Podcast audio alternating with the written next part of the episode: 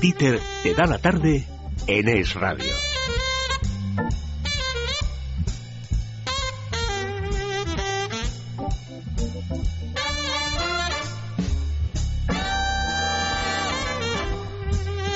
Para que nos escuchen bien, un consejo, Nieves. Bueno, pues usted que es oyente de radio sabe lo importante que es el oído. Tan solo necesita escuchar tres o cuatro palabras para reconocer que quien les habla todas las tardes, que está aquí al pie del cañón, es Dieter Brandau y gracias al oído reconocemos a las personas, nos comunicamos y además tenemos calidad de vida. Bueno, pues por eso le animamos a revisar cada año su audición en GAES. Es un servicio gratuito y además le van a atender profesionales especializados.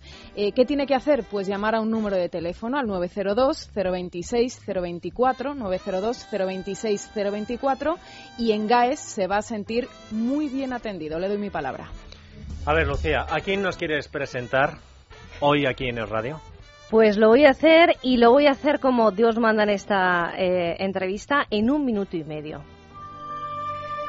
La primera vez que recuerdo Almudena eh, en un tapiz fue en los Juegos de Atlanta 96, aunque su debut en la alta competición fue un poco antes. Pero solo con 16 años, en la amplitud de sus movimientos, la limpieza en el manejo de los aparatos, Almudena prometía tanto que ya ese año se coló en la final de los Juegos Olímpicos. Fueron pasando los años y los ejercicios de Almudena fueron incorporando el carácter que se forja no solo en la alta competición, sino en cada entrenamiento. Cada hora de esas ocho que casi a diario Almudena ha pasado forzando a su cuerpo para llegar a extremos impensables para la mayoría ese carácter que se forja en el cuerpo de una gimnasta que solo sabe de sacrificios y todo para un minuto y medio de gloria. Almudena ha sido la gimnasta española que más ha hecho por este deporte y la única del mundo que ha logrado colarse en cuatro finales olímpicas consecutivas. Es un icono para este deporte en el que además ha conseguido, después de que otros quisieran retirarla siendo la mejor de las nuestras, que la rítmica deje de ser un deporte de niñas para convertirse en un deporte de mujeres. Tuve la fortuna de conocerla en persona en el Mundial de Madrid en 2001 y su interior me enganchó tanto más que ningún ejercicio que he podido ver de ella, y han sido muchos. Y sí, Almudena, yo también me emocioné cuando al término de esta música, en Beijing 2008, te cogiste la cinta y te arrodillaste para besar el tapiz, en el que fue tu último ejercicio.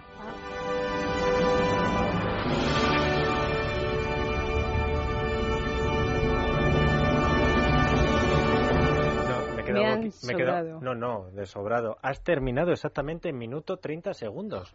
Me han sobrado los segundos. No, perdona, la música, la música ya estabas cuadrada y el ejercicio había terminado. Almudena Cid, buenas tardes. Y ahora faltan los aplausos. Ahí está.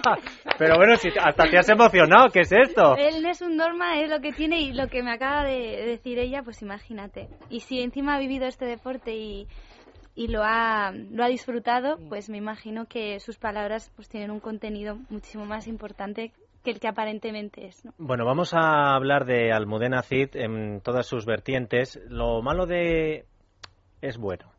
Lo bueno de decirle a la gente, podéis escribir correos electrónicos, en Twitter, en Facebook, para mandar las preguntas, es que cuando viene alguien como Almudena Cid, avalancha de preguntas, bueno, de preguntas y de mucho comentario. O sea, ya sabemos que la gente está a favor de Almudena Cid. Por ejemplo, Rosa María dice, no, no, yo ninguna pregunta, solo decirle que es muy simpática y que me cae muy bien. Ay, bueno, bien. empezar así ya uno, eh, con el jurado a favor, Eso el ejercicio a uno le sale mejor. Por cierto, los que han preguntado también en masa si tiene novio, es que todavía no se ha enterado alguien que está ya casada con... A ver si se oye. Miren, El la- anillo. el anillo, el anillo está ya eh, cogida por eh, Cristian Galvez, que también triunfa en la televisión, un presentador muy simpático, es el que se enfrenta también a Risto Mejide, o sea, que ya con eso ya tiene valor más que enfrentarse a un jurado. El, si el deporte es sacrificio y estamos oh, viendo cómo en España tenemos muchos españoles que triunfan y han triunfado en función de su sacrificio, por supuesto su talento, pero el talento sin trabajo, sin esfuerzo, sin muchas horas, al final no te da ser el mejor de los mejores.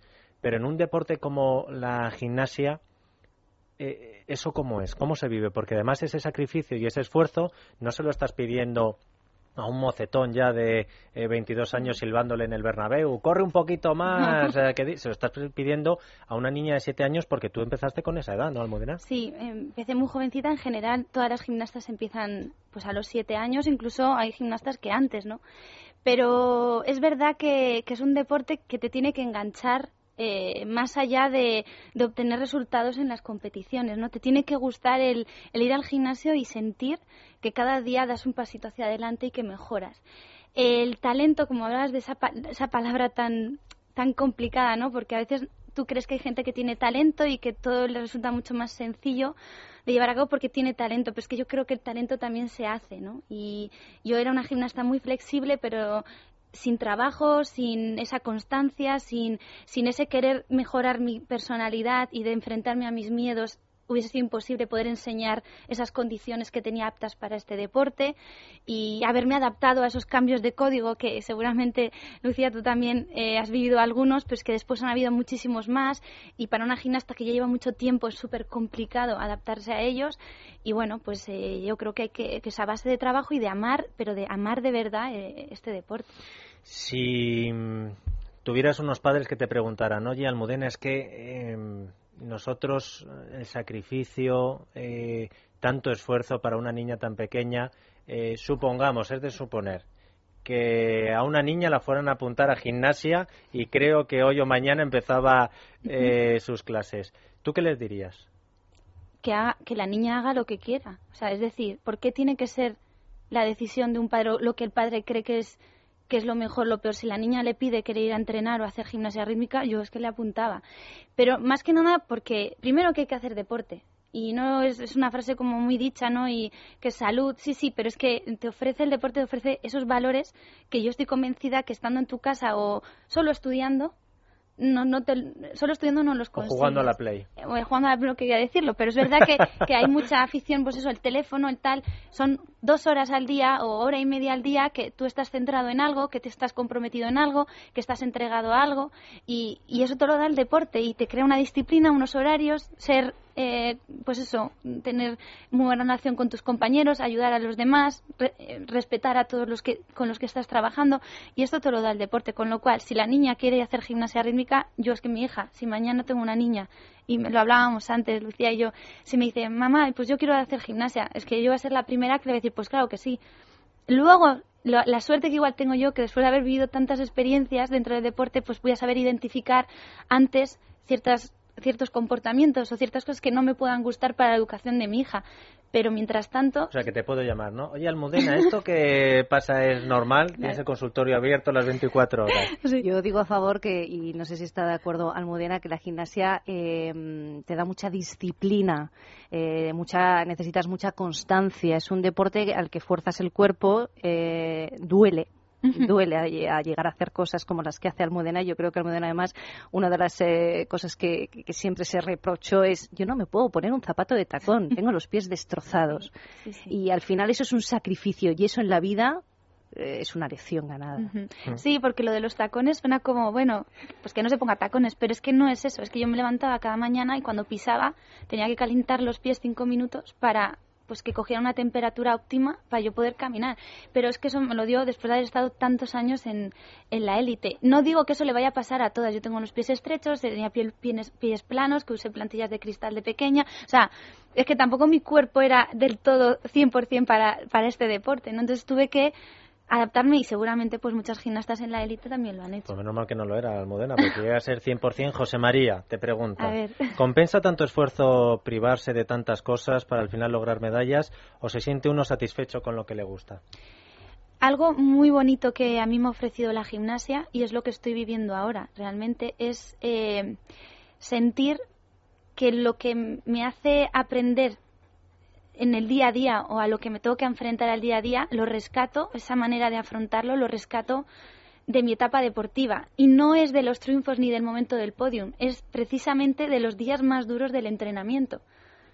Por eso me compensa, o sea, no me compensa por haber estado en cuatro Juegos Olímpicos, me compensa porque el día que yo estaba pues mala o tenía pues un dolor en una pierna o en la espalda o ese día estaba vaga, era capaz de coger y decir, no, tengo que ir a entrenar. Y es que hoy me encuentro a día de hoy con situaciones así, no decir, hoy no me movía de casa, pero es que tengo que ir a trabajar o tengo que ir a hacer esto, ¿no? Y, eso me lo ha dado el día a día, no me lo ha dado ni el triunfo ni, ni siquiera el fracaso, es decir, el, el convivir con tu deporte y con tu profesión. Cuando uno escucha a deportistas así, mejor dicho, cuando uno escucha a personas así, y estamos hablando de que en esta España de hoy en día para buscar referencias o referentes eh, nos tenemos que fijar en Nadal, pero no solo como tenista, sino como, oye, es que da gusto con este chico. Te fijas en Pau Gasol, en cómo se llevan los de baloncesto, los deportistas que dicen, pero si es que eh, parecen buenas personas. Eh, esos son los valores a los que te referías antes, ¿no? Los que te da el... Pero el deporte de élite, el de deporte de competición, o en tu opinión, el deporte, si uno se lo toma en serio, también a nivel amateur, te da esos valores. También. A ver, lo que tiene el deporte élite es que te pone en situaciones muy extremas y de eso aprendes también. Pero principalmente es que yo ahora, por ejemplo, he estado en mi etapa deportiva y coincido con todos estos que has nombrado. Y ahora estoy retirada y ellos siguen. Y, no veo diferencia, es decir, eh, son deportistas que llegará un día que ya no estarán ahí. Pero sé que todo lo que, lo que han conseguido o lo que han estado aprendiendo durante esa etapa les va a servir para ahora. Y, y, no los veo ni más ni menos. O sea, es que yo creo que todos somos, en ese sentido, tenemos la posibilidad de aprender, de mejorar, de ofrecer y eso pues sí que creo que también lo es a, a, través del deporte no y no veo estas diferencias solo porque uno haya ganado ocho o nueve Roland Garros el otro haya en la NBA haya triunfado. Es que creo que todos los deportistas se someten al, al mismo test no de, de superarse a uno mismo. Y cada uno tiene un límite y cada uno es capaz de llegar a su tope y es que ese es el éxito de cada uno. Bueno la familia también será importante no sí es importante sobre todo eh, que te respeten, ¿no? Y que estén para esos momentos duros. Yo hablaba antes también con Lucy, antes de entrar, que hubo un momento en el que yo llegaba de entrenar y hay días que llegaba pues llorando porque me, había exigido un montón mi entrenadora. Yo, pero es que porque a mí me pide, hacer más enteros que a las demás. Y yo llegué llorando y lejos de mi madre decirme, pues no le hagas caso, bueno, mm, de cena y ya verás cómo mañana es otro día y quitarle importancia me decía, Almo, ¿tú no te has parado a pensar que si te pide más a ti es porque puedes? Y entonces dije, ostras, mamá, yo no había, estaba viendo a un ogro de persona y resulta que es una persona que lo que quiere y que ve algo en mí que igual no ven las demás. Y tampoco el entrenador te lo puede decir así, porque también tiene que tirar de ti sin que tú te confíes. Entonces es una mm, un tira y afloja, ¿no? El entrenador deportista, que luego cuando llegas a casa y te lo dice tu madre, lo ves de otra manera, entonces llegas al entreno y dices, bueno, pues hoy voy a poder, ¿no? Y es importante tener unos padres que sepan respetar el trabajo de los entrenadores. Eh, sí, y, no solo a nivel de élite. Eh, irse un domingo por la mañana a ver jugar a los chavales al fútbol, lo mm. único malo que tiene es escuchar a ciertos padres en la grada, mm. que parece que son más hooligans y ultrasur que cuando juegan sus equipos de verdad. Y a los que están hablando son a niños y a los que están criticando o gritando son a árbitros que son adolescentes. Pero ojo que aquí Almudena dice sí, mucho trabajo, pero la materia prima también cuenta. Y el que vale, vale y el que sale bien, sale bien. Por ejemplo, eso es lo que opina Francisco Javier que nos escribe, eh, nos ha escrito correos. Él quería hacerte una pregunta y ha utilizado todas las vías. El por qué eh, siempre es tan simpática allí donde va, no vamos a dejar que lo responda porque va a decir Almudena, pero dice, ¿Qué tal tu última experiencia solidaria en tu visita? Porque creo que acabas de llegar de, Bolivia de un proyecto educativo, ¿no, Almudena? Sí, con World Vision. Pues yo había colaborado con muchas ONGs, eh, pues eso, con un calendario, con un acto benéfico, con un, vídeo, pues eso, para, para utilizar a modo virales, pero no me había implicado de la manera que me he implicado esta vez y y necesitaba hacer ese viaje porque realmente a mí me, gusta, me gustaría saber realmente qué es lo que se consigue con la ayuda de la gente, ¿no? Y viajé, eh, me encontré con la realidad, no puedo decir que, pues eso, fue muy duro. También ver, pues, yo sé que en España se está pasando muy mal y, yo colaboro de la manera en que puedo, pero creo que tampoco se puede descuidar a, toda esa gente que, que, que reciben un mínimo de ayuda y que están sobreviviendo con eso y, y dejar de tenerla pues, pues puede suponer un desastre. Y bueno, yo me quedé muy sorprendida porque las casas eran cuatro palos y cuatro mantas y, y veías familias que viven en el fango y, es que hablar de ello pues me... Entonces mi objetivo realmente es aportar o bien sea a través de una reflexión que puedo hacer en mi blog, o bien haciendo ahora un, pues un vídeo que estamos eh, creando para, para poder ayudar, pero vuelves muy, muy sensibilizada y vuelves pues eh, valoras, evidentemente, valoras mucho lo que tienes, pero te quedas con la cosa de que no puede quedar ahí. Dice el oyente, dice, si me lo permitís, Almudena hace magia solo con su presencia. Percha perfecta para recordar por arte de magia que se emite en Antena 3 los viernes, donde también eh, arrasas. ¿Cómo lo haces, Almudena? Es que estoy alucinando, no quiero volver a decir flipar porque ya me han echado la bronca. Eh, es, es alucinante, yo no había vivido la magia así nunca. Habían hecho algún truco de magia cerca bueno, juego de magia cerca, porque no se dice truco, que estoy aprendiendo hasta el dialecto. Y, es verdad que, me quedé loca, un Aston Martin desapareció delante de mis narices. Después, el último programa es alucinante, lo que a mí me pasa, que yo no, puedo contarlo, pero que vais a alucinar, porque no me lo puedo creer estoy viviendo y luego tenía posición de juez, que es que yo he sido juzgada toda la vida juzgada y pues yo dando las notas que uno le daban en los mundiales y ahora bonita. Pues imagínate cuando me mira Jorge Sanz diciendo a ver qué narices me das y encima le tengo que decir, mira, pues te doy un 2, ¿sabes? Porque lo siento mucho, te ha tocado. Y a mí me sale fatal, es el peor momento, pero intento ponerme seria, intento valorar, pues dentro del poco criterio que tengo yo con la magia, pues dentro, pues lo que a mí me ha gustado y lo que menos me ha gustado. Y, y, he alucinado con todas las magias, pero tengo que valorar. Y bueno, pues, pues han vivido momentos muy bonitos. El otro día se emitió el, de, el que viví con Gemma y pues me, removió muchísimo. Ella estaba embarazada y, y, la vi ahí disfrutando. La gente no sabe que cuando estamos en activos, pues no podemos aceptar ningún trabajo porque estamos 100% por el deporte y son trabajos que en un momento dado es lo que has cobrado durante todo el año por un día de trabajo y tienes que dejar escapar ese tipo de posibilidades, ¿no? Y, o de viajar con tu marca, ir a hacer un evento, cosas así que, que ahora pues podemos disfrutarlas. Almudena Cid, ten cuidado porque en esa misma silla se sentó no hace mucho Jorge Sanz. ¿Ah, sí? Y ojo, ojo, pregúntale a Maribel Verdú por las bromas que gasta el amigo. Así que ten cuidado con la nota que le pones. Muchísimas gracias por haber estado aquí, es un placer y en persona es que uno ya, no me extraña que luego los jurados le dieran un 10.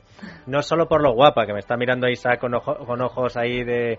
sino por lo buenísima persona que, que se transmite eh, al escucharte. Nos despedimos si quieres con el Nessun Dorma, pero esta vez no te emociones, hombre. Aquí que nadie duerma, que sigues la tarde. Almudena, hasta siempre. Gracias.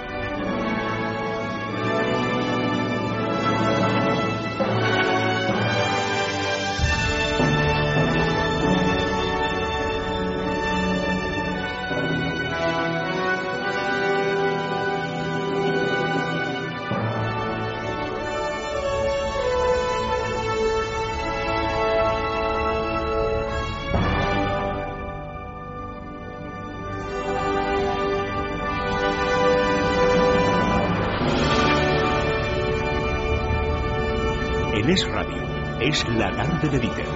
Con Dieter Brandau.